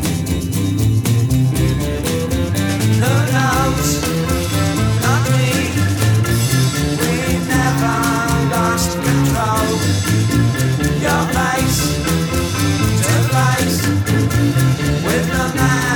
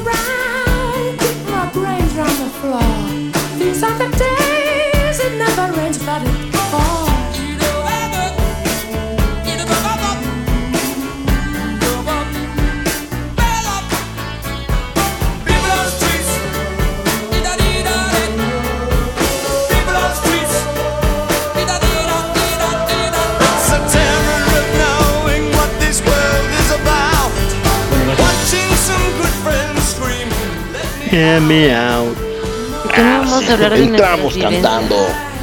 ¿Eh? ¿Qué pasó? Estamos de vuelta con el Sí, no, no de escuché. Texas. Y vamos a hablar ahora de todas nuestras experiencias y cómo hemos vivido estas fechas en tiempos inmemoriales desde nuestra De infancia a la actualidad.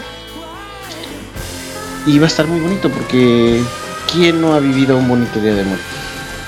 ¿A qué te refieres con bonito? Pues mira, en general, eh, bueno, Día de Muertos o Halloween. eso es justo lo que iba a decir. Bueno, a ver. Uy, ya van a Vamos a empezar. con un poco de cultura acerca de los difuntos. Tenemos muchos difuntos, Ok. pero vamos a hacer un recuento rápido. Vamos a hacer la forma de trivia, Vale, vale. a ver si saben. A ver. ¿Vale? ¿Y qué? Ok. Ok, va. Son los 30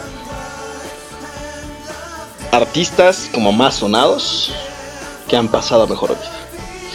Entonces, lo que ustedes tienen que tratar de recordar o adivinar sin ver Ok. es el motivo de su muerte. Ok, ¿En serio? Va. lo compro.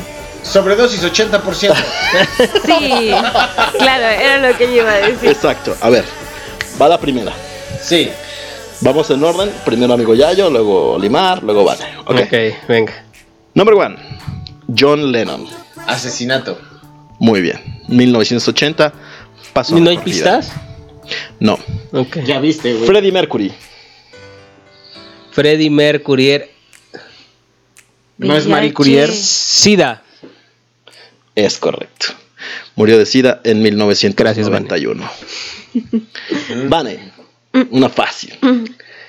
Kurt Cobain. Ah, yo ah, ¿Sobredosis? No sé. No. No. ¿Qué? ¿De qué son? Fue una sobredosis, pero de pasión, como dice la canción. Tú Se dio un escopetazo. Se, dio un- se, Se suicidó. Se suicidó. No, no sabía.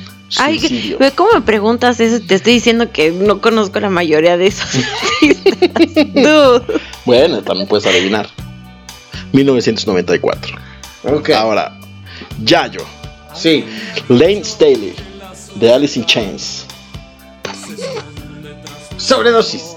Sobredosis. Muy bien. Sobredosis en el 2002. Bu. Ahora, George Harrison. de Paso. No se puede No pasar. puedes Limar. pasar. En 2000, Sobredosis. No. 2001. Este, si no es sobredosis, se suicidó. No. Cáncer. Cáncer. Otra fácil. Ah, ese Bueno. tocan las fáciles. Ese, desde Jim Morrison. veo, ¿Sabes quién es Jim Morrison? El Rey Lagarto. Ah, ok. Exacto. ¿De qué? Claro, es sobredosis, ¿no? Muy Sí. bien. Sobredosis en el 71. Yayo. Sí, Jimi Hendrix. sobredosis. Es correcto. Es que ustedes les dan las más fáciles. Por las, por las drogas. ¿Sabes que murió de cáncer? Vive sin drogas. ¿Cáncer de qué? Eh, cáncer de mama. Ok, ¿quién sigue? Seas mamón. Bob Marley. Sobredosis. No. 1981. Cáncer. Cáncer. Es correcto. Muy bien. Ya, Esta no está tan sencilla, pero puedes hacer suposiciones porque nadie sabe. Elvis Presley. Uy, el, Él no sé. La avioneta, la avioneta. el avión. 1977. Según yo, él no se drogaba, No entonces. está muerto, no Es está que- muerto. Elvis, no, Elvis vive. No, Debe ser alguna enfermedad así como no, tipo no, cáncer. no, así. fue un No, en accidente. realidad no se sabe por qué se murió. No se sabe. ¿No se sabe? Nunca se supo. Hay, hay una teoría de que se murió en su avioneta, ¿no? Que chocó y. pues, Y que se llevaron los Infante. aliens. O y que, está todavía vivo, vive. de nuevo, que está vivo. Puede ser. Es correcto. Bueno. Vale. ¿Sí va, Vale? ¿Yo otra No, vez? yo. Ah, vas tú. Perdón. Bon Scott. De ACDC. Cáncer. No, alcoholismo. Fuck. Cliff Burton. Metallica. Oh, yo me la sé. De, de- de- 1986. Yo sé. Yo sé, me la puedo robar. Me la puedo robar. este, este, este, este. Sobredosis. No. Se murió en el autobús del tour de la banda de Metallica. Muy curiosamente, y esta es una historia bien chida, muy bien interesante, porque él Te lo juro, te lo juro. Te lo hace juro. un juego de cartas con Kirk Hammett, el guitarrista actual de, de la banda. Y quien gana se queda con la litera eh, de Kirk. Ok. Entonces Cliff Burton esa noche se quería dormir arriba, básicamente. Entonces hacen un juego de cartas y entonces gana Cliff y se duerme arriba. Es el único que se muere porque es la única eh, litera que se daña en el accidente del autobús. Wow. Qué mala suerte. Muy mala suerte. Muy mala mano tú. Tenía que morir Cliff Burton, pero una gran pérdida para el mundo de metal. Vale. John Bonham. Pero iba, iba a Olimar. No, ya yo, De Led ya Zeppelin. perdí. Ah, sí, ah, perdón. Es que me robé su pregunta. Exacto. A ver, ¿cómo quién? John Bonham de Led Zeppelin. Sobredosis. Sí. Drogas y alcohol. Sobredosis de amor. Yayo. Sí. 1970. Janis Joplin. Janis Joplin muere de una sobredosis después de una fuerte depresión que vivió por años y años y años que nadie entiende por qué demonios estuvo deprimida si era tan feliz. Pero se muere de una sobredosis y se une al Club de los 27, como lo fue Kurt Cobain, como lo fue Jimi Hendrix y como Jim Morrison. lo fue Jim Morrison. Olimar. Joy Ramone. Cáncer. Es correcto. Linfoma. 2001. ¿Ninfoma? Linfoma. Era un ninfómano. ¿Era ninfómano? Ay, ya van a empezar. ¿De eso se muere? ¿De eso- de eso se puede morir uno? Oh, Tengo entendido que solamente las mujeres pueden ser ninfomas.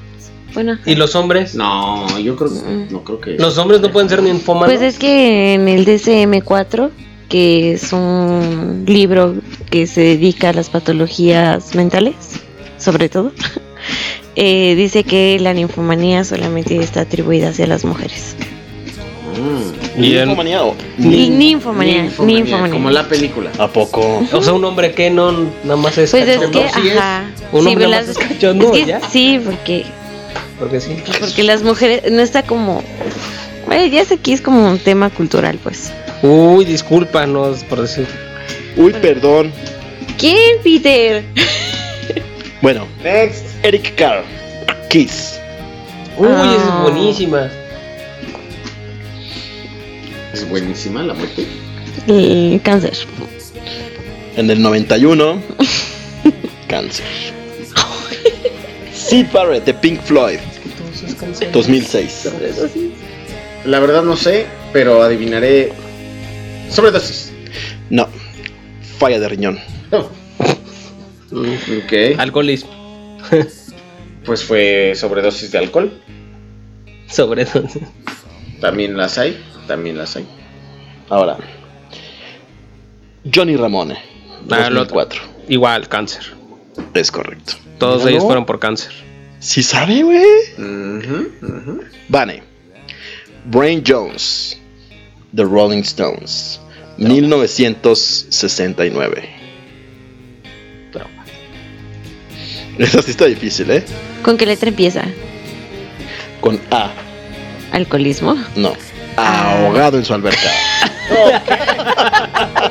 Ahora, Peter, yo te voy a preguntar una.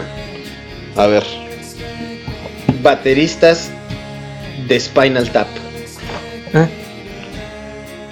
What? ¿Nunca viste Spinal Tap?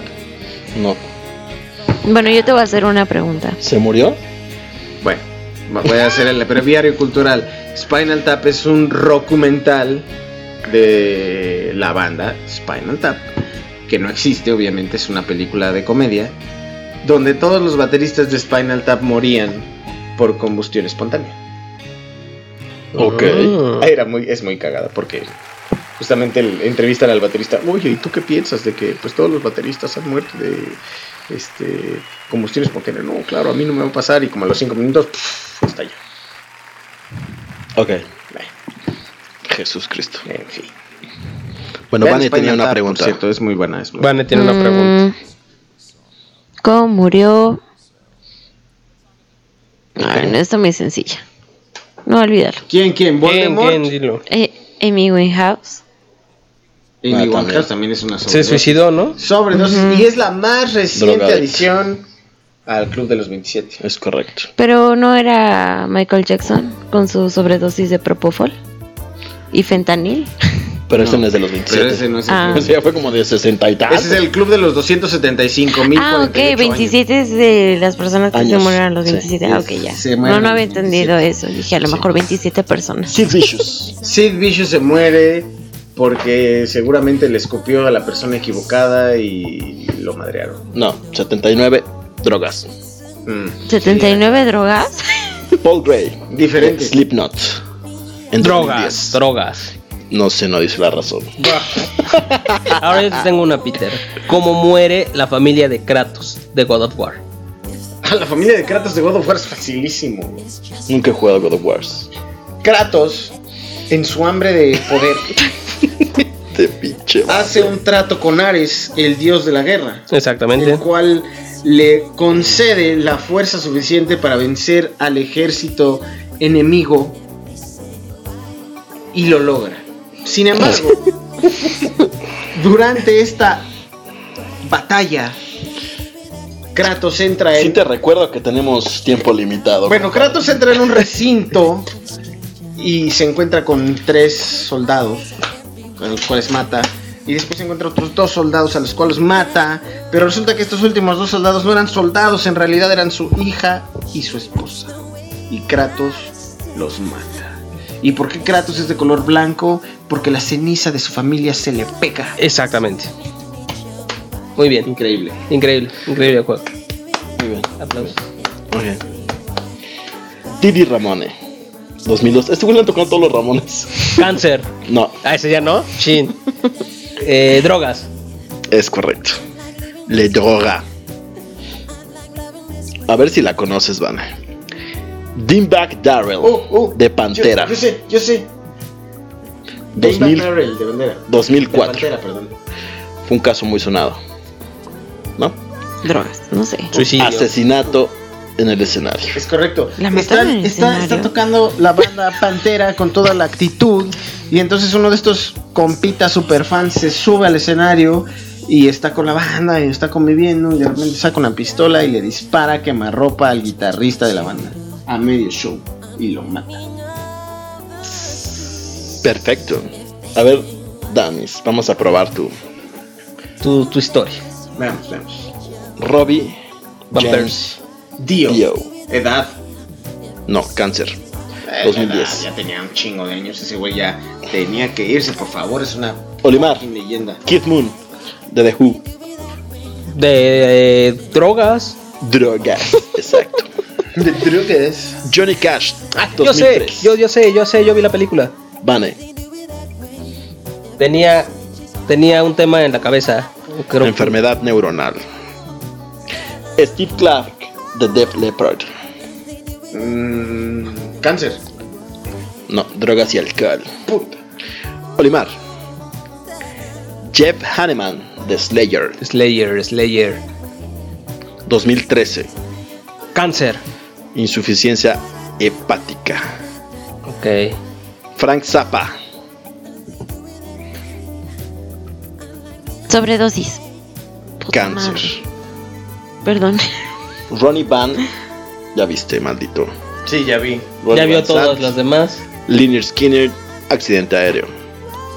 Johnny Entwistle, de The Who, 2002. Cáncer. No, drogas. Joe Strummer, de The Clash. Cáncer. Ataque Drogas. Ah, Malditas drogas. Por cocaína, seguro. Por cocaína, mano. Pues así es esto. Ahora, Estuvieron muy difíciles, Peter. hablemos un poco de los dulces tradicionales. Ok. De las calaveritas y el trick or treat. Ok. En México, ¿cuáles son los dulces tradicionales? De Día de Muertos, las calaveritas. No, no, pero quedar en las casas cuando van los morros a pedir. ¿Sabes qué? A mí nunca me dejaron ir a pedir calaveritas. Yo, yo, yo, yo creo que tú como, como niño que vas a pedir calabrita, lo peor que te pueden dar es fruta. Siempre vas por el dulce. O sea, ya cuando te llevan te dan una naranja, una manzana, y dices, ¿qué? ¿Y mi dulce?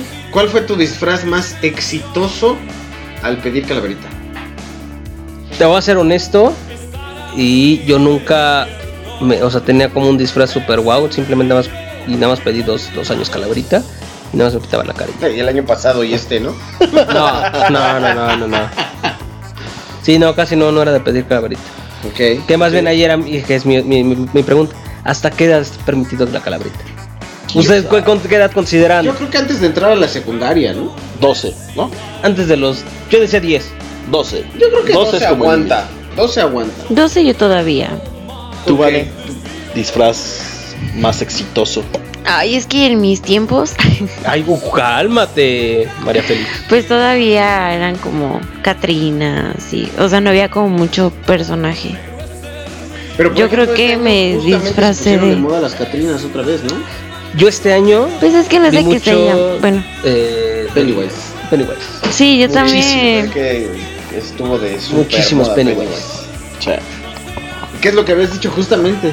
Que, que era No, como iba a ser... Lo el- que el- más vamos a ver es Pennywise y tal cual se, cum- se cumplió. Sí, veías muchos, muchos niñitos de Pennywise. Ahora, ¿Tú, Peters?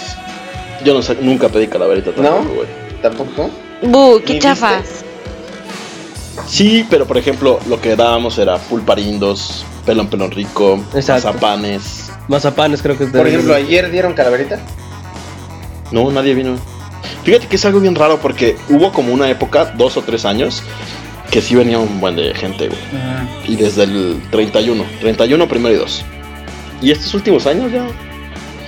Ni siquiera he visto. Antes, por ejemplo, cuando andabas en la calle en estos días, veías mucha gente afuera, ¿no? Papás con los niños y pidiendo calaverita y todo. Y ya este año yo no lo veo. Nosotros sí, ¿no? Pues es que por, por nuestro rancho, Por nuestros rumbos de Sí. Vane y mío, bastante mu- es que chavitos y mucho- papás muchas con- bendiciones. con pidiendo calaveritos. O sea, y, y era lo que comentábamos ayer, ¿no? Hay, hay unos que sí valen la pena darles como su calaverita, que sí se esmeraron en su, en su disfraz. Hay otros que nada más se compraron una máscara y se la pusieron. Y no falta el típico que va, va la mamá a pedir la calaverita y pues es que mi hijo está enfermo, ¿no? Y está No, en la ¿sí? casa y ¿En trae... serio? O señalando al bebé y dices, oye, pues el bebé no va Pues a comer el dulce. No, claro. No, entonces pues te, to- te toca ver, ver, ver de todo. Mm, Por la oficina también salieron mucho, pero por mi casa no. ¿no? Con todo. Bueno, disfraz más exitoso o el que más te ha gustado de adulto. Bueno, adolescente adulto. Eh, yo, eh, yo una vez me disfracé de gatúbela. Ok. Y Con todo pegado así. Sí, sí, sí. Ah, caray. Sí, tenía yo. ¿Dónde, dónde estaba yo? No, yo tenía 14 años. Ah. ¿Qué te pasa? debieron haber visto a Limar así. Jesús frotando Cristo. las manitas. ¡Qué impropia! Todavía lo tienes. No. No. Ok. Un Llegamos silencio a tirar. incómodo de parte de Olimar. Pero es disfraz que hayas visto que haya, o que hayas usado. No, tuyo, güey. No, ya, yo ya de grande no me gusta disfrazar. Soy muy Pues apático. es Ni en que, fiestas, es que son los. Halloween, claro. No, soy muy apático. Yo tiene un rato que no me disfrazo, pero yo creo que uno de los que más me gustó fue uno de eh, víctima de Freddy Krueger.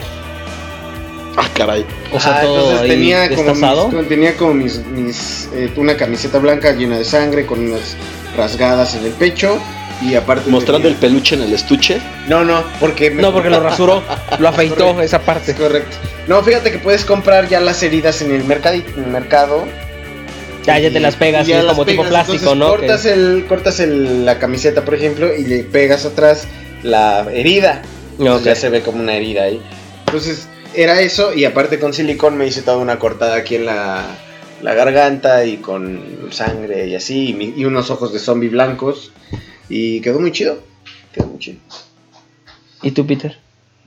Bueno, ¿todavía tienes fotos? no nunca tomé fotos Uh, qué la ch... Bueno, hay que hacer un Halloween. Mañana. Para que El- lo y lo podría tuitees. ser podría ser pero tiene mucho que no me disfrazo entonces ahorita no tengo los aditamentos necesarios para hacerlo Mm. Mm. Lo que sí Mm. podrían hacer es ir al teatro este domingo, A ver. donde sí me disfrazo y podrían ir a ver esta obra de Día de Muertos. Encar- encarnas el mal, encarnas el mal. Encarno al mal, encarno al diablo yo en, en el teatro. Deben de verla. Que por ahí tenemos también la reseña pendiente. de- deben Está de verla. buena. Está, está, está buena la obra. Gracias, este amigo Yayo, por invitarnos. Está, está muy buena la obra. Vayan a verla. Está bueno. Se van a divertir. Eh, vayan a verla. Vayan a verla. Se las recomendamos. Buenísima, buenísima. No, sí está buena. La verdad, sí. Este. Es parte de, de nuestras tradiciones y es algo que, que hasta películas han hecho. ¿no? Hasta película se hizo, sí, es cierto. Digo, ahí- No, ya no sale Yayo, pero hicieron su en la película. no salgo yo. Pero, pero, pero vayan a verla. Vayan a ver. ¿En qué En fin. teatro es? ¿En qué teatro es? Es en el, el Teatro Cuauhtémoc en Naucalpan. Entonces está, si ustedes ubican periférico llegando a Naucalpan, donde está el puente del IMSS, el famosísimo puente del IMSS, es ahí, en ese IMSS, ahí está el teatro. Y está fácil llegar. Súper fácil. No, llegar. la verdad sí, sí está Ahora sí fácil. que agarras periférico y llegas. Todo derecho. todo derecho, literal. Todo derecho, todo periférico. Pasas el. el la nueva. ¿Qué es? Parque Toreos en. Parque Toreo. Ah, sí, la la, nueva- la nueva plaza y todavía le sigues derecho. Creo que es la tercera Otras salida. tres Es horas. Ay, Y listo. Llegas. Y llegas, y llegas fácilmente, fácilmente llegas. Muy bien. ¿Y tú y tú estás? The Joker. Ah, ese sí es como que tu top, ¿no? Un top. Sí. Ok. Creo que todavía lo posteas. Sí, de vez en cuando. Generalmente en estas fechas lo pongo de foto de perfil. Pero como ayer ganaron los Astros, había que celebrar el campeonato. Claro. Y puse mi foto retro De los cuando ositos. fui. No. Astro. Ah. Ah, del, del gameplay. Los Astros de Ah. Yo también Houston. estaba pensando en los ositos esos que descubrimos una super técnica para ganarlo. Jesús Cristo. Véanlo, véanlo, cómo les gané. Y por ejemplo, una de las cosas bien interesantes son los eventos basados en estas fechas. Por ejemplo, yo hace algunos años estuve en una carrera de zombies. Había un. Zombie Run. Sí.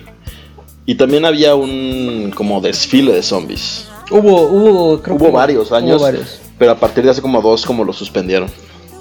Está el, el circo de los horrores. Y de hecho, justamente la Zombie Run de este año fue el 28 de octubre, pero en Tijuana. Ok. Que parece ser que ya no se volvió a hacer. Porque estuve atento y no, solo pasó ese año, que fue hace como tres años, y ya no sucedió de nuevo. Pero muy chido porque te caracterizaban ahí. Entonces, si tú Ah, está escogías, si tú escogías ser zombie, la idea de la carrera es que no hicieras la carrera tú, sino que cada uno de los participantes traía banderas. Entonces era una carrera de obstáculos donde pa- aparte de los obstáculos tenías que lidiar con los zombies. Entonces el que llegara con más banderas al final como zombie ganaba un premio y el que llegara con más banderas como corredor tenía un premio. Órale. Oh, mira. Oh, mira. Bueno, tenemos algunas frases del Día de Muertos. Los muertos al cajón y los vivos al fiestón. Oh. Muy bien. Al muerto y al consorte, a los tres días no hay quien lo soporte. Al consorte. Ok. Prefiero morir cantando como mueren las cigarras. ¿Las cigarros mueres cantando? O como la, la, la- la pasada me, me suena como el, el muerto y el arrimado a los tres días apestan, algo así. Ajá, es justo ¿Es eso. lo mismo? No, es que aquí decía el consorte. Más, más propio. El muerto al pozo y el vivo al gozo. Bien. Sí. El que por su gusto muere, hasta la muerte le sabe. Ok. Qué profundo, qué profundo. Y yo, yo le preparé una, una calaverita a mi amigo Yayo. A ver, venga, calaverita. venga la calaverita. Estaba Yayito jugando en el carrusel. Se le aparece la Catrina que le invita una mandarina. Ok. La muy pícara Cosco. Bravo yo, bravo, aplausos. Ay, O sea, a ver. O sea, la Catrina te invitó una mandarina por Cusca, básicamente. Era como Pero- su- tu forma de, de atraerte. Pero entonces, ¿medía la muerte? No, no, no, no, no, Ella te invitó algo para que tú cayeras y ya te, te llevara. Ah, pero se andaba de Cusca. Pero pues no pasó nada. En mi calaverita no pasó nada. Entonces andaba nada más calentando el buey. Exactamente, para que tú la siguieras. Mm. Y, y me morí. Sí. Porque Sí, sí, sí, porque. me la quise dar. Exactamente. Pero al final no era para que me la diera. No, no, no, nada Solo más me- era. Solo ahí me iba a morir. Exactamente. Ok, ya me quedó clara mi calaverita. ¿Ya o más? Ya, ok. Este. Acaban de salir unas cosas interesantes en un feed por ahí de. Pues no sé, heroínas al parecer. Ahorita ves lo que te mandé, compadre. Ok, ok. Checando. Checando y. Entonces, Ok. Ok, ok. Acabamos de ver. eh, pues porno de Día de Muertos. Básicamente. Ok. Si les he de describir lo que estamos viendo. Estamos viendo un. Necrofilia. una sí, una de estas máquinas de dildos. Pero eh, tiene un esqueleto. No tenemos horario censurado, ¿no? Entonces el esqueleto. pues en teoría sí, pero a Yayo ya le importó un caramba. Bueno, en Lo fin. va a describir todo. Ajá, No exacto. vamos a describir más, pero es un, es un dildo con un esqueleto ahí haciendo de las suyas. Casi como la Catrina que trató de. Ahora, películas de Halloween hay muchísimas. Muchísimas. Hay una que se llama una que me Halloween. gusta mucho. ¿Cuál? En El extraño Abra- mundo de Jack. Abracadabra. Ah, Abracadabra. Se llama No sé la película. Avedra Cadabra. No, Avada Kedavra Avada es Kedavra, un, un maleficio. sí, imperdonable además. Aguas con lo que De la dices. muerte. Poltergeist. No. Es una infantil, es de niños. Uf. Ah. Donde salen tres brujas, ¿no? Esa me gusta No, mucho. No sé no. cómo se llama. Pero a ver, ahora que salió todo el boom de Coco, Ujú. ¿Recuerdan alguna otra película representativa del Día de Muertos? Aparte El santo contra Jack. No, pero representativa de nuestras tradiciones como lo hizo Coco. No. No. ¿Tú? ¿Yayo? Bueno, eh, bueno, es que no era, no, era, no era de terror, ¿no? El de, de igual de esta como infantil de La de la, Llorona. de la mochila azul con Pedrito. Ah, ya, la de- de La Llorona. La Llorona creo que se llamaba, no tiene el año Kilómetro pasado. 31. No, pero no hace También es referencia a infantil. nuestras. Mm, no. Lo- la- de del La mismo Llorona. que hace las El de momias La de. Guanajuato y Es el que más eh, habla de nuestras tradiciones. Ah, Esa no la vi. no, es Pero infantil. es la leyenda de la Llorona. o La leyenda de la Llorona. Que alguien de afuera tiene que venir a hacer esta obra de arte como lo es Coco. Ujú. Que bueno, para los que no la han visto, se pueden ir con unos 50 minutos de retraso, ¿no? Porque son los 20 minutos de los comerciales y luego te fletan media hora De Frozen. de un corto de Frozen. Nah. Te lo juro. Verga. Sí, así como de. Ver. Sí, son 30 minutos antes de la película, un corto de Frozen. A mí, la verdad, es que me pareció bastante aburrido. Ok. Ah, Hay gente que sí le gustó, pero a mí me pareció bastante aburrido. Sí, no, y pero digo, creo que dicen, ¿tú ya la viste? Dicen que vale mucho la pena la, la película, ¿no? ¿No la han visto? Mm, Yo no la he visto. Vale muchísimo la pena. Es lo que me han dicho todos. Muchísimo. Todos me han dicho que vale la pena. Pero a ver, dinos algo, o sea, porque todos, no, es que te vas a hacer llorar. ¿Te hace llorar? Dicen que si Fíjate, a mí, o sea, yo no lloré, pero sí te da sentimiento, güey. Ah, ok, ok. Entonces vas a llorar. Sí. Pues Sí, creo- mu- bueno, le leí que le hacen. Mucha gente en el cine sí estaba llorando. Dicen, bueno, o sea, que le hacen también referencia este, a, a Cantinflas, María Félix, este, Pedro Infante. A Pedro Infante, este, Jorge Negrete. Jorge Negrete. Y Sí, bueno, sí. como, como toda película de Disney, eh, hacen sus su, sus easter eggs, ¿no? Eh, el carro de Pizza Planeta. Este, al dicen que al inicio de la película aparece el carro de. Pizza Planeta. Eh, los tenis que en forma de los- del, del- del personaje de Cars de Rayo McQueen. Este. Sí, digo, eso es. y lo, típico de, tal. de- de- de- Pero es una película que está muy bien hecha. O sea, se tardaron un rato en hacerla, pero sí plasma muy bien todo esto que hablábamos de las tradiciones. Es lo O que sea, me han dicho, que está de- muy bien hecho, que viaje- es hasta educativa. Exacto, o sea, del viaje que hacen, pues la leyenda y la tradición como tal, ¿no? O sea, del viaje que hacen los muertos hacia el mundo de los vivos, el 2 de noviembre, las ofrendas, etcétera. Y Coco es la abuelita, ¿no? No quiero Digo, saber. no, no, no, es que yo vi un avance, o sea, dentro del avance Sí. le dice a la abuelita Coco. No, eso, no. O sea, eso les- le dicen en el avance. O sea, la historia real es como Fucking spoilers. No, no, no. No, no, no, no estamos o sea, dando la historia gira en torno como a todo el árbol genealógico de una familia. Ok. Y Coco es la abuelita. Bueno, la tatara- bueno, la bisabuelita. Y creo que hicieron este como tal el panteón que pusieron, si es si existe el panteón en, en- Sí, todas las locaciones. o sea que sí existen, ya todas más las digitalizaron. todas las locaciones están basadas en locaciones reales Ok, de va- varios estados del país. ok. Y sí se ve que pusieron un foco muy cañón, como en averiguar, investigar y plasmar realmente como todas las tradiciones, la Pero sí no es- escenografía. no, es, marketing, o sea, sí de no, no, no ya es marketing. dices, sí, sí, es, sí se ve. sí es muy buena. Y visualmente es bastante buena.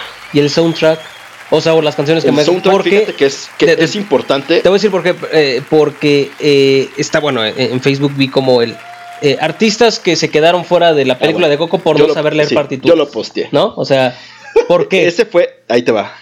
Ese fue un tema muy importante. Querían traer como música popular mexicana a la película. Ok. Entonces pensaron en la arrolladora, la banda MS, etcétera. Pero Pixar tiene, bueno, Pixar y Disney tienen una política muy estricta en cuanto a los soundtracks de las películas. Ok. Tienen que ser canciones originales que sean pues, creaciones como tal de la, de la banda.